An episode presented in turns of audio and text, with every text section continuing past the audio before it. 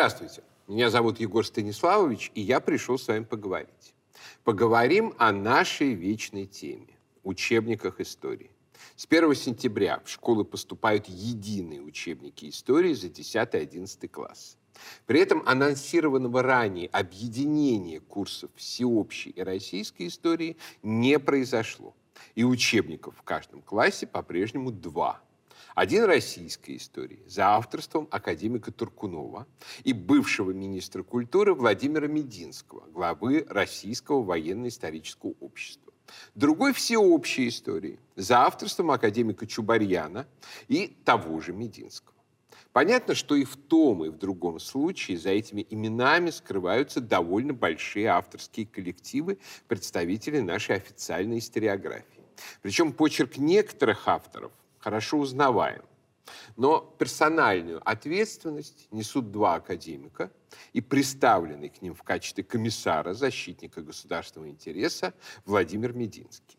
Я очень уважаю Владимира Ростиславовича, так как в должности главы РВО он сделал очень много для пропаганды родной истории, для создания важных памятников, в частности, героям Первой мировой войны. Да и в целом он человек правильных патриотических убеждений. Но будем честны, с ролью исторического комиссара он справился пока что на троечку. Перебороть косность нашей официозной историографии ему удалось лишь в редких случаях. От всех четырех книг несет двумя первородными грехами нашей интеллигенции. Либо либеральным глобализмом, от яростного наяривания на борьбу с так называемой ксенофобией и традиционными ценностями до продвижения ЛГБТ-повесточки. Либо неосоветской левацкой пропаганды революции и красного террора. Оба эти греха соединяются воедино в ненависти к исторической России, к русской монархии, в стремлении унизить и высмеять русских героев. И вот, несмотря на попытки выдерживать патриотическую линию или хотя бы некоторую объективность, все поступающие в наши школы учебники буквально пропитаны этим духом. Ненависть к исторической России, ненависть к традиционным консервативным ценностям, здравица революциям и красному террору. И робкие попытки двигаться в противоположном направлении буквально тонут в этом потоке. Иногда доходит до смешного. Например, в учебнике «История России» за 10 класс появилось длинное примечание мелким шрифтом, посвященное термину «Великая Российская революция». Сам этот термин является позором нашей историографии. К 2017 году наши чиновники от исторической науки решили отметить столетие трагических революционных событий тем, чтобы ввести для их обозначения какой-нибудь шумный термин, достаточный для того, чтобы в волю напиться на корпоративах. В советский период с какого-то момента фигурировал термин «Великая Октябрьская социалистическая революция». Но возродить его было, конечно, невозможно. Большевистским переворотом у нас в стране гордятся отнюдь не все. Зато вот у французов радостно отрапортовали чиновники, есть термин «Великая французская революция». Давайте мы сделаем такой же, только про Россию, объединив падение русской монархии в феврале 1917 и большевистский переворот октября 1917 в единое целое. Тщетно специалисты по французской истории пытались объяснить, что никакого термина «великая французская революция» у самих французов нет что на всех европейских языках она называется просто «французская революция». Великая французская – это изобретение российских революционных кругов, закрепившееся в советской историографии. Процитирую интервью журналу «Историк» виднейшего специалиста по французской революции, доктора исторических наук Александра Викторовича Чудинова. Цитирую. Понятие Великой Французской революции не существует нигде, кроме России. Это исключительно российская выдумка. Во Франции даже самые ярые поклонники революции никогда не называли и не называют ее великой. Это сугубо русское изобретение возникло во второй половине XIX века, когда оппозиционная интеллигенция в России создавала своего рода культ Великой Французской революции. Еще Александр Герцен говорил, что культ французской революции – это первая религия молодого русского человека. Во французской революции в известном смысле видели предсказание будущего России. Мол, Россия должна пережить подобную же революцию. А потому событиями прошлого придавался такой вот сакральный смысл. Тогда революцию 1789 года и стали называть «великой». Кто первым ее так окрестил, мне не удалось найти. Но в конце 1880-х годов, как раз где-то накануне столетия революции, ее у нас уже называли «великой». Интересно при этом, что до нашей Октябрьской революции 1917 года слово «великое» в отношении французской революции писали с маленькой буквы, а после октября стали писать с большой. Потом уже, в 1930-е годы, Иосиф Сталин сказал, что Великая революция у нас одна – это Великая Октябрьская социалистическая революция. В связи с чем до 1956 года французскую революцию великой не называли, а называли буржуазной. Французская буржуазная революция. После 20-го съезда вновь стали писать «великая». В этом был элемент фронды по отношению к Сталину.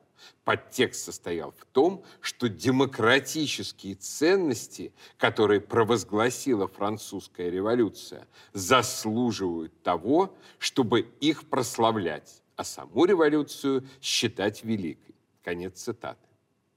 То есть Великая Французская революция – это не мировой термин, а речекряк, изобретенный нашей революционной интеллигенцией. Иноагентами на содержание Ротшильда вроде Герцена и всевозможными бомбистами-террористами. Соответственно, воспроизводить этот термин применительно к России, к событиям 1917 года, это переносить на нашу почву все тот же революционный восторг наших оппозиционеров. Наши учебники истории и без того воспитывают революционеров. Скажем, в учебнике для 9 класса Отечественной войне 1812 года отведено 7 страниц. А движению декабристов, событию, как ни крути, гораздо менее масштабному, целых 9. Дальше во всех подробностях наш школьник обязан учить про все революционные группы народовольцев, террористов всех мастей, бомбистов, цареубийц. Причем в учебнике включены наглядные картины терактов. И так до марксистской группы освобождения труда. Плеханов, Игнатов, Засулич, Дейч, Акселерот. Как ее сокращенно называли советские студенты, которым это все втемяшивали в голову на уроках истории КПСС, сами, думаю, догадаетесь. Иными словами, нашим школьникам передавалась и передается через учебники четкая ролевая модель. Если хочешь сыграть роль в российской истории, устрой революцию, создай заговор, соверши теракт. Выводы дальнейшие понятны. Митинг Навального, поджог военкомата, донаты ВСУ, и вот праздничным термином «Великая Российская революция» эта установка на прославление революции закреплена и канонизирована. Ее никак не объедешь. Она включена и в историко-культурный стандарт, и в федеральные государственные образовательные стандарты, в ГОСы, а потому строго обязательно к применению. И глава соответствующая в учебнике называется «Россия в годы Первой мировой войны и Великой Российской революции. И вот, видимо, чтобы хоть как-то что-то противопоставить этой подрывной агитации через учебник, в новой редакции появляется подстрочное примечание. Еще раз, подстрочное примечание в учебнике. Любой педагог-методист тут хватается за голову и пытается выброситься в окно примечании сообщается, что, цитирую, «в исторической науке закрепился термин «Великая Российская революция» по аналогии с революцией XVIII века во Франции и прежним названием октябрьских событий 1917 года «Великая Октябрьская социалистическая революция». Революция в нашей стране действительно оказала огромное влияние как на развитие нашей страны, так и на все последующие общемировые процессы. В этом отношении оценка профессиональных историков обоснована. Однако последствия революционных событий 1917-22 годов стали и трагическими слом традиционного жизненного уклада, разруха, голод, гибель и эмиграция миллионов сограждан. Самое страшное – последовавшая беспощадная братоубийственная гражданская война. Поскольку значение слова «великое» в русском языке обычно подразумевает положительную оценку, далее в тексте учебника используется сокращенный термин «российская революция». Конец цитаты. Иными словами, революционное безумие наших авторов учебников и программ приходится компенсировать такими вот почти плаксивыми подстрочными примечаниями в учебнике. Гражданский подвиг вместо революционной пропаганды по ВГОСу осмелится употреблять сокращенный термин. То, что в воюющем государстве внутреннюю стабильность которого непрерывно пытаются подорвать экспортом революций, технологии которых используют именно школьников в качестве пушечного мяса, вообще не должно быть в ГОСов, прославляющих революцию, революционеров и террористов, как-то составителям наших учебников и программ вовсе в голову не приходит. При этом совершенно понятно, какие идеологические и воспитательные задачи должен преследовать российский школьный учебник истории на втором году СВО. Во-первых, обоснование цели и справедливости этой самой СВО. Причем такое хорошее обоснование. Всемирная история от мамонтов до СВО, в которой СВО неотвратимо вытекает из мамонтов. Пока в учебниках плохо даже просто с изложением событий на Донбассе. В учебнике для 11 класса, который должен рассказывать про СВО, авторы ухитрились не упомянуть большинство героев Донбасса. Ни Арсена Павлова Моторова, ни Михаила Толстых Гиви. В учебнике упоминаются Пражская весна, Арабская весна. Догадайтесь, какая весна там не упоминается. Во-вторых, в наших учебниках должно быть проведено последовательное ценностное противостояние глобализму и американской гегемонии. Не только на уровне американцы злые и плохие, но и на уровне обоснования традиционных ценностей, которые мы защищаем, а Запад подрывает. Что мы наблюдаем вместо этого? Нечто прямо противоположное. Это особенно заметно в учебнике всеобщей истории за 10 класс. Он навязчиво внушает школьникам, что все национальные, консервативные, традиционные, правые христианские идеологии и политические движения – это зло, это фашизм. А правые и справедливые – исключительно движения левые и социалистические. Если ты за короля, нацию, родину и семью, значит, ты фашист. Великая Отечественная война велась нашими дедами не за родину, а за толерантность. Я не шучу. Единственным уроком, который предлагается учащемуся вынести из Второй мировой войны, оказывается, цитирую, «необходимость осуждения всех форм ксенофобии, идеи расового превосходства и национальной исключительности, то есть всего того, что присуще нацизму и фашизму». Конец цитаты. Авторы учебника ни слова не говорят о таком важнейшем уроке Второй мировой, как необходимость патриотического мужества, отваги в защите своей страны, своего народа и его национальных интересов.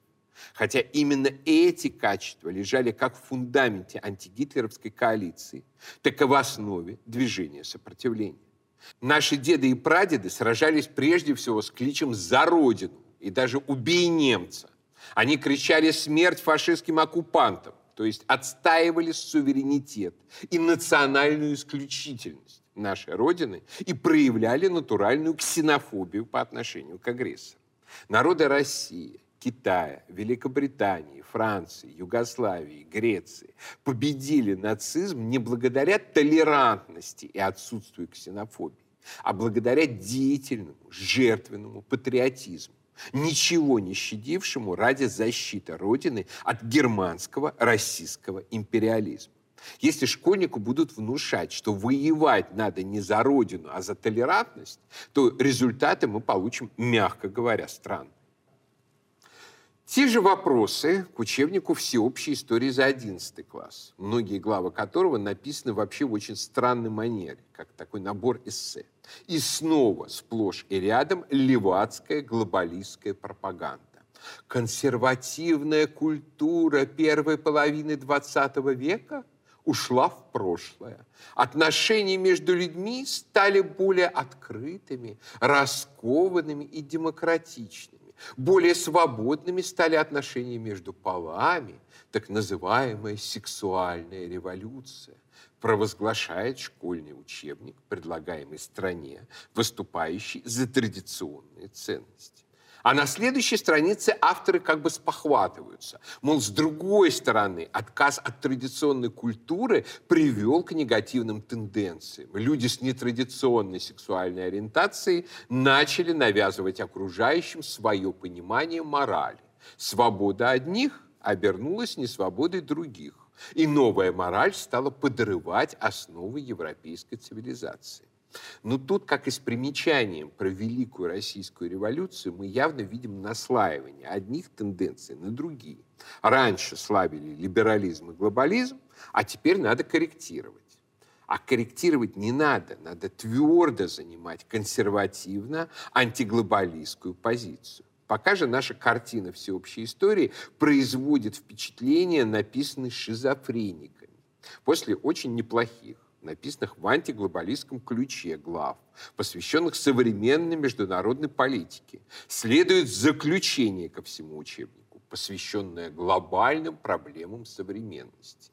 И вот в этот заключительный раздел, в котором школьники должны получить выводы из всего ранее прочитанного, представляет собой, по сути, настоящий глобалистский манифест. Сам перечень глобальных проблем. Экология, мнимые климатические изменения, мнимая же перенаселенность планеты, истощение запасов нефти, наконец, угроза ядерного оружия. Не угроза глобальной натовской гегемонии, а угроза ядерного оружия. Все это показывает, что изложение велось по соросовским лекалам от того, что вы добавите к здравицам во славу Киотского протокола и альтернативных источников энергии здравицу во славу многополярного мира, это никак не поменяет того факта, что последним словом школьной всеобщей истории у нас по-прежнему является разнузданная глобалистская пропаганда. Следующая задача школьного учебника истории – укрепление гордости молодого поколения за свою страну и ее историю.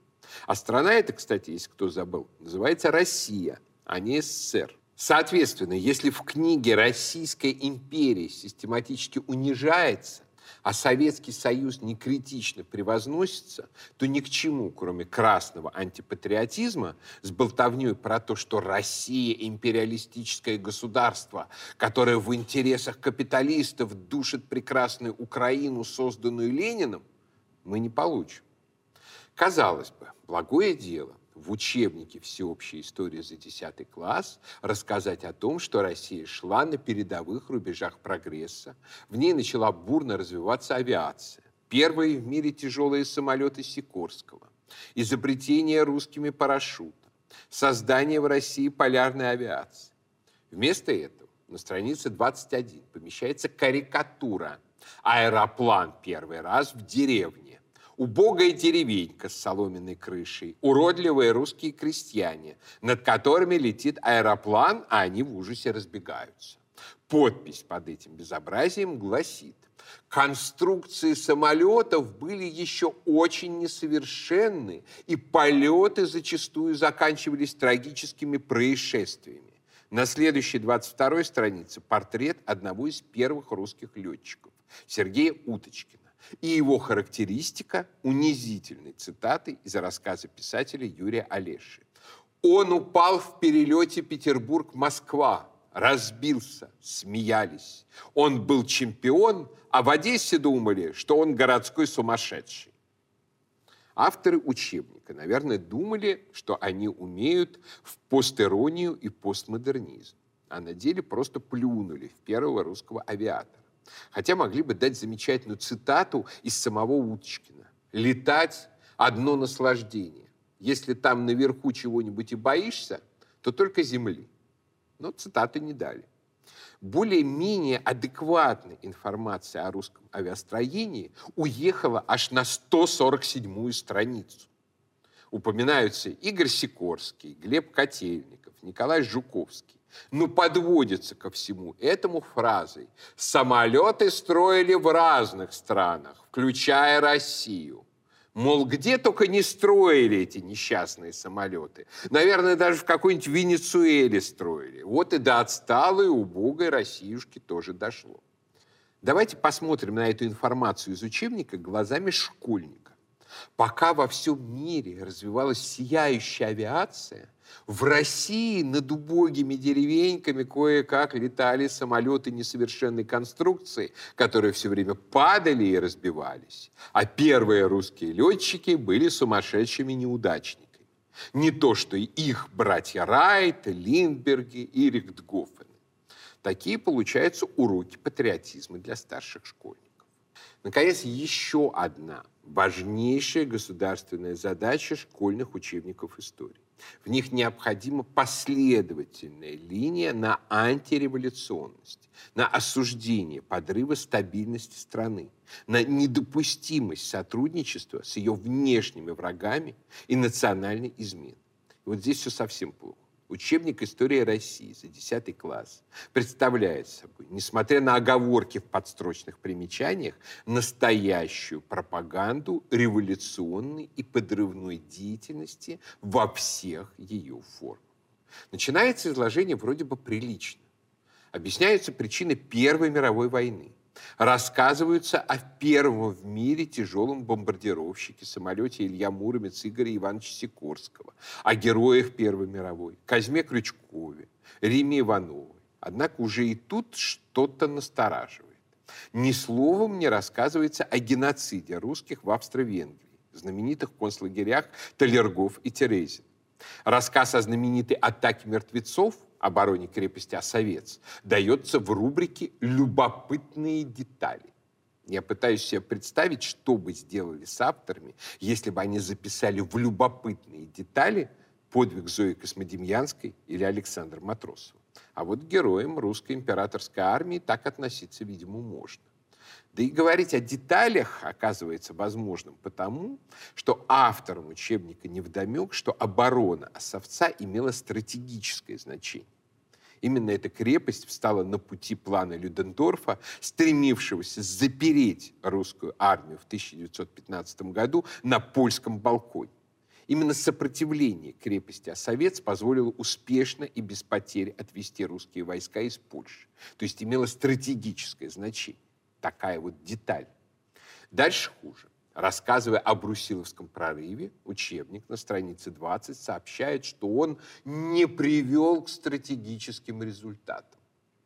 Поразительно, что вслед за этой формулировкой на той же странице следует перечисление стратегических результатов Брусиловского прорыва. Успех союзников на реке Сомме, вступление в войну на стороне союзников Румынии – и, наконец, резюме. Брусиловский прорыв и победа союзников на реке Сомме привели к изменению баланса сил в войне, переходу инициативы от Германии к странам Антанты. То есть Брусиловский прорыв не привел к стратегическим результатам, а привел к изменению баланса сил в войне и переходу инициативы. Дядя, ты сам-то понял вообще, что сказал? Чему была нужна формулировка про «не привел к стратегическим результатам», кроме как для принижения в глазах школьника выдающейся победы русской армии. Вскоре мы поймем с вами, зачем нужны такие странные словесные ухищрения. Окажется все просто. На странице 18 мы видим портрет императора Николая II в качестве верховного главнокомандующего при этом снабженный странной цитатой из того самого генерала Брусилова о том, что решение царя принять на себя главное командование представляло собой решающий удар по самому себе и монархическому строю. Дальше тема неудачности главнокомандования Николая II рассусоливается на много страниц. В ходе которых от учащегося скрывают простой факт. С того момента, когда Николай II занял пост верховного главнокомандующего, русская армия только наступала и не потерпела ни одного поражения. Были и Брусиловский прорыв, и взятие Эрзерума и Трапезунда, и вхождение в Иран и Ирак, школьнику при помощи всевозможных словесных ухищрений внушается заведомая ложь, что верховное командование императора было якобы связано с поражениями, а не с победами, как это было на самом деле. Для чего это нужно? Для апологетики революции и подрывной деятельности заговорщиков. На странице 33 мы обнаружим некое подведение итогов гласящее «поражение армии вели не только к снижению авторитета правящих кругов, в первую очередь царской семьи, но и к новому витку противостояния власти и общества. На страницах 37-39 снова сообщается о мнимых неудачах на фронте в начале 1917 года. Каковых просто не было. И о просчетах лично Николая II. То есть внушение революционных идей замешано здесь еще и на прямой лжи. Если нет военных поражений, оправдывающих революцию, то выдумай их. Как этот рецепт может сработать в воюющей стране, мы можем с вами легко догадаться. Параграф 3, посвященный отношениям власти и общества в годы войны, представляет собой неприкрытую апологию революционных кругов и их подрывной деятельности. Оказывается, оппозиционеры из прогрессивного блока в Думе очень хотели патриотически помочь правительству, и только неудачное ведение войны заставило их начать шатать власть. На странице 35 учащимся предлагается ознакомиться с провокационной речью Милякова «Глупость или измена» и ответить на вопрос, какие проблемы подняты выступающим, согласны ли вы с ним. При этом учащемуся никак не сообщают ни о провокационном характере речи Милюкова. Нет информации о том, что целью Милюкова было свалить русского премьера Штюрмера, который своей последовательной позицией по защите русских геополитических интересов очень не нравился покровителям Милюкова англичанам. Не говорится о том, что речь строилась на ложных фактах, вытащенных из швейцарских желтых газет. Не говорится о том, что она представляла собой едва прикрытую клевету на императрицу Александру Федоровну. О клеветнической кампании против царской семьи, в которой оппозиция не гнушалась никакими средствами, в учебнике вообще не говорится ни слова. Ну а теперь давайте этот подрывной революционный литмотив «глупость или измена», который повторяется в учебнике четырежды, как бы втемяшиваясь в сознание школьника, примерим на нашу с вами нынешнюю ситуацию. Чего хотят добиться те, кто внедряет в подсознание нашего школьника формулу «мы потеряли веру в то, что эта власть может нас привести к победе»? Особенно с учетом того, что дальше рассказывается о справедливости и благодетельности революции военного мятежа а не о том, что такие речи привели страну к катастрофе. Вот такие учебники вручать школьникам воюющей страны, которым через два года отправляться на срочную службу, это глупость или измена. Напротив, деятельность откровенных пораженцев и иностранных агентов, как Ленин, характеризуется предельно деликатно и даже объективистски. Лозунг Ленина о превращении войны правительств в войну гражданскую подается с какой-то нарочитой осторожностью в конце длинного перечисления позиций разных социалистов о подрывной деятельности Гельфанда Парвуса, о его связи с германскими властями, о его знаменитом меморандуме, содержавшем план революции, о связи с Германией Ленина, сперва через эстонского сепаратиста Кескелу, потом через того же Парвуса, не говорится ни слова. Изменой, по логике этой книги, занималось глупое царское правительство. А вот в действиях революционеров никакой измены не было и быть не могло. Авторы учебника, говоря о событиях 1917 года, ни словом не упомянули ни подготовку военного заговора Гучкова, ни вклад в расшатывание внутриполитической ситуации союзников, в частности, миссии Мильнера, ни роли британской секретной службы в убийстве Распутина и дестабилизации императорской семьи, ни откровенно подстрекательских выступлений думской оппозиции, не только речи Малюкова, но и речи Керенского о необходимости цареубийства. События февраля 17-го изображаются как чисто спонтанное, массовое, ненасильственное народное выступление. При этом авторы учебника решили вообще не упоминать такое решающее событие, как военный мятеж в столице 27 февраля. Это ключевое событие попросту исчезло из школьной истории. Причем сделано это с непревзойденным цинизмом. Пункт 1, параграфа 4 заканчивается на странице 38 сообщением, что 26 февраля были отмечены случаи неповиновения солдат, цитирую, возмущенных решением использовать их для подавления демонстраций и приказами стрелять в толпу.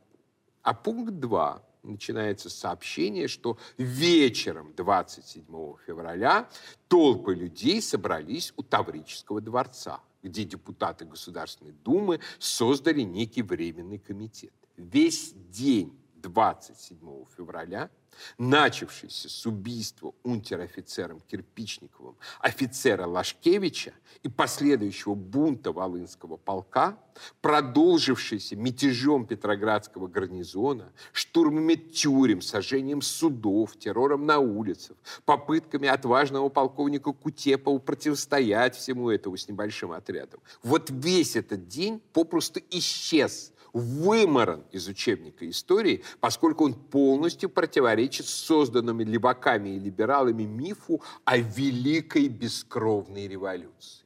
Ни слова не сказано о массовом терроре против полиции, о саботаже царских распоряжений.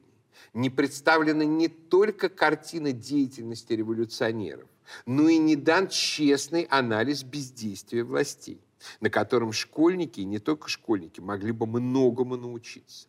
Фактически перед нами идеализированная картина цветной революции, как ее представляют себе американские НКУ. Отсюда и понятно умолчание о военном мятеже. В картину такого позитивного события, как революция, кровавый военный мятеж и в самом деле не вписывается. И подстрекать к нему солдат все-таки рискованно для, же, для увешанных регалиями авторов учебника. Кругом измена, трусость и обман. Эти слова императора Николая II вполне применимы не только к тем февральским событиям, но и к их освещению в учебнике для школьников, который является теперь единственным и обязательным. Эта точка зрения на революционный переворот 1917 года разительно контрастирует с оценкой тех же событий, данной нашим президентом в выступлении 24 июня 2023 года. Именно такой удар был нанесен по России в 1917 году, когда страна вела Первую мировую войну. Но победу у нее украли. Интриги, склоки, политиканство за спиной армии и народа обернулись величайшим потрясением, разрушением армии и распадом государства, утратой громадных территорий, в итоге трагедией гражданской войны. Достаточно было осветить события под этим углом, и школьники бы поняли, почему затевать революцию в своей стране, тем более в своей воюющей стране, плохая идея, которая приводит к трагическим последствиям. Но больные революционным бешенством российские леволиберальные историки упорно славят Великую революцию. Февралем 1917-го этот приступ революционного восторга не ограничивается.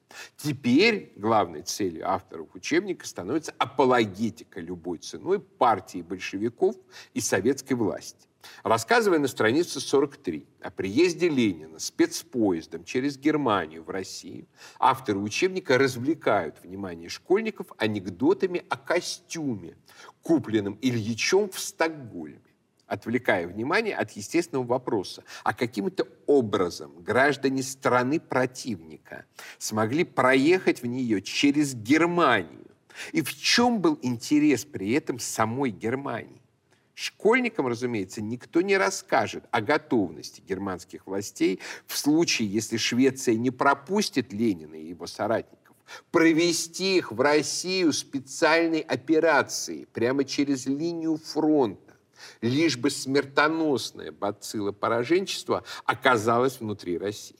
На странице 46 в той же манере сообщается, что масштаб волнений то есть на самом деле попытки большевистского путча 4 июля 1917 года якобы напугал Временное правительство, и оно, цитирую, начало кампанию по дискредитации большевиков, которых обвинили в получении денег от Германии.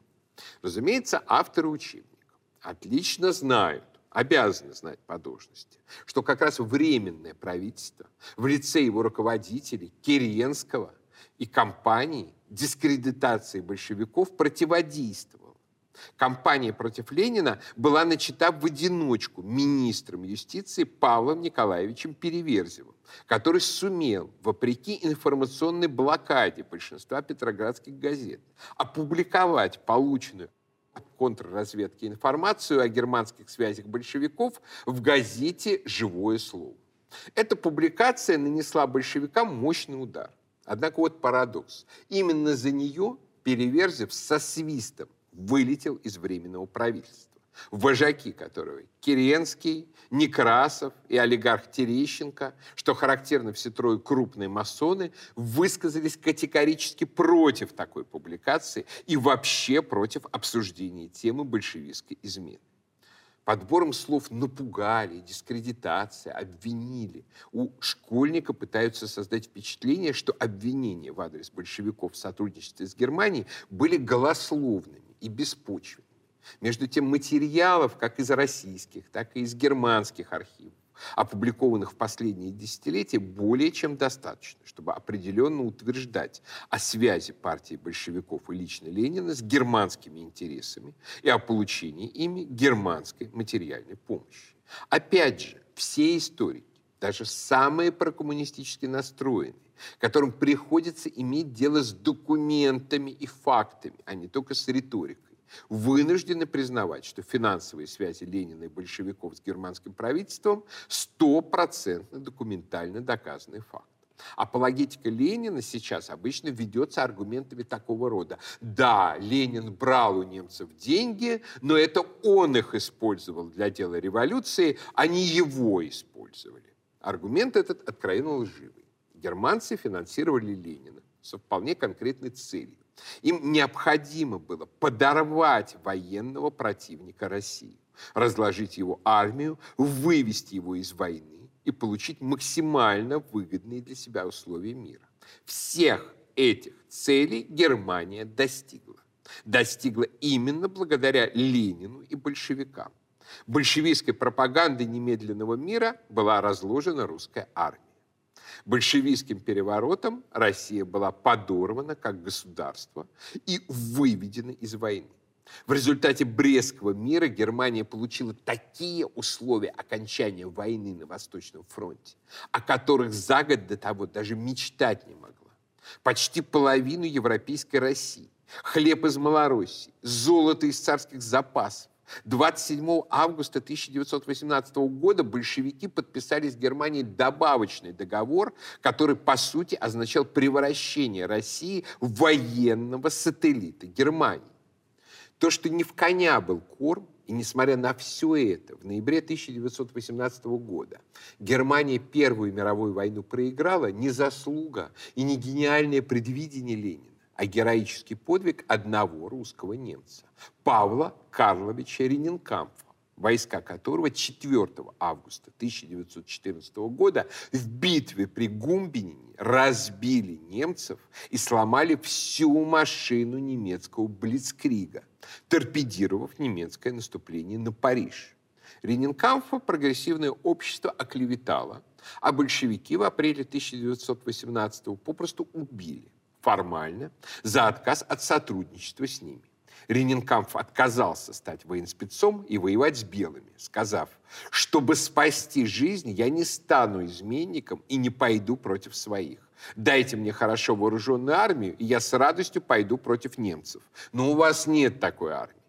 А по сути, конечно, его убийство было местью германской агентуры за нанесенные немцами поражение в августе 14 Пытаясь откровенно запутать школьников в вопросе о Ленине и на агенте, авторы учебника представляют большевиков как критиков неспособности правительства. Но это, мягко скажем, шулерство. Большевики не критиковали правительство за неспособность управлять государством. Они провозглашали своей целью уничтожение государства.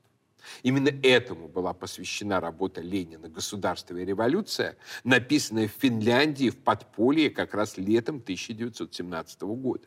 Популярность большевиков росла благодаря лозунгам немедленного мира и немедленного же наделения крестьян землей, а не в результате критики неэффективности Временного правительства.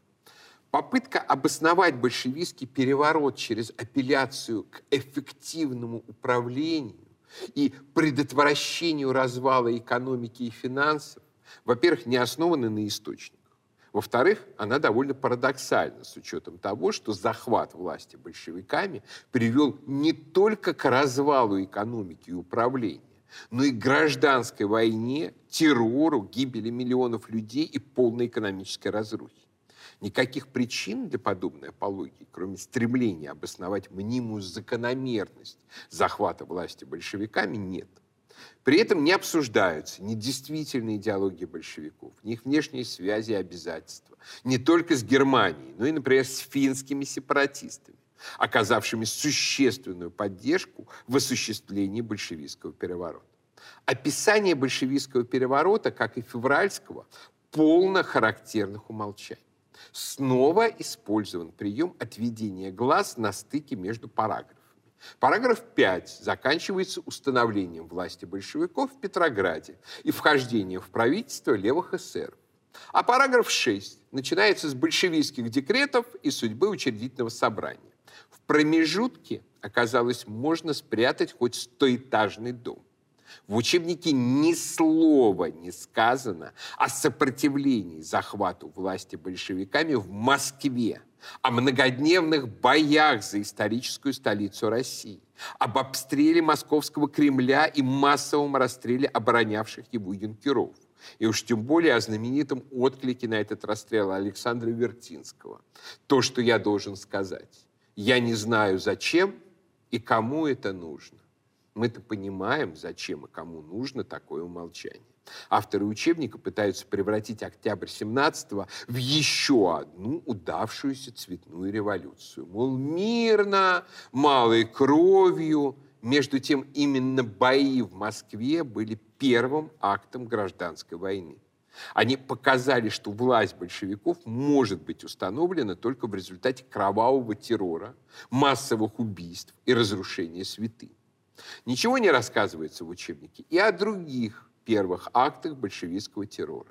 Убийстве протеерея Иоанна Кочурова, о расправе над генералом Духониным, о расправе над бывшими министрами Кокошкиным и Шингаревым. Демонстративная фигура умолчания на месте московских событий создает совершенно ложную картину мирного перехода власти в руки большевиков. Заодно еще мы ловим автора на прямом вранье. На странице 89 утверждается, лишь после начала иностранной интервенции сторонников контрреволюции начали называть белыми. Это, простите, ложь. Белые гвардии начали называть противников большевистского переворота в Москве в октябре-ноябре 1917 года, когда на улицы вышли отряды юнкеров с белыми повязками на руках. Кстати, большинство белых в ходе гражданской войны белыми себя не называли. Ни добровольческой армии, ни в армии Колчака. Это слово распространилось в северо-западной армии генерала Юденича и закрепилось по-настоящему уже только в эмиграции. На той же странице 89. Еще одна прямая ложь. Прямо-таки чудовищных масштабов. Большевики изначально не желали гражданской войны. Казалось бы, логично. Зачем большевикам желать гражданской войны, если власть в их руках, им логично хотеть, чтобы все шло тихо и мирно? Но вы не знаете, товарищи, что такое настоящий большевик. Откройте полное собрание сочинений Ленина, 35-й том страницу 268, и прочтите выступление Ленина на Третьем съезде Советов от 24 января 1918 года. Большевики у власти всего два месяца. Цитирую. «На все упреки и обвинения нас в терроре, диктатуре, гражданской войне, хотя мы далеко еще не дошли до настоящего террора, потому что мы сильнее их, на все обвинения в гражданской войне мы говорим, да, мы открыто провозгласили то, чего ни одно правительство провозгласить не могло. Первое правительство в мире, которое может о гражданской войне говорить открыто. Есть правительство рабочих, крестьянских и солдатских масс. Да, мы начали и ведем войну против эксплуататоров. Конец цитаты.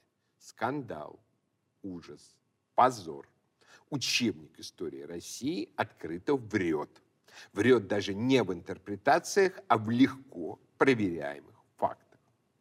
Что тут сказать? Есть известное изречение, приписываемое Бисмарку. Мол, франко-прусскую войну выиграл прусский школьный учитель. На самом деле Бисмарк этого не говорил. Это сказал его современник, профессор-географ Оскар Пешель. И не про франко-прусскую войну 1870 года, а про австро-прусскую войну. Когда пруссаки побили австрийцев, то это была победа прусского учителя над австрийским школьным учителем. Со временем эту цитату начали приписывать Бисмарку, поскольку ее смысл вопросов и возражений не вызывал. В самом деле, образовательная система имеет решающее значение для военной судьбы нации. Поэтому мне страшно подумать о нашем будущем, когда в качестве общеобязательного школьного учебника по истории Отечества поступает учебник с прямым враньем, ставящим своей целью оправдать заговорщиков, подрывные элементы, военных мятежников, иностранных агентов, которые нанесли удар в спину воюющей стране и развязали беспощадный террор, переросший в гражданскую войну. Как бы нам с такими учителями не победить самих себя? Как писал Василий Васильевич Розанов, как раз о февральской революции, с лязгом, скрипом, визгом опускается над русскую историю железный занавес. Представление окончилось, публика встала, пора одевать шубы и возвращаться домой. Оглянулись, но ни шуб, ни домов не оказалось. А пока я прощаюсь, но наш разговор не кончен.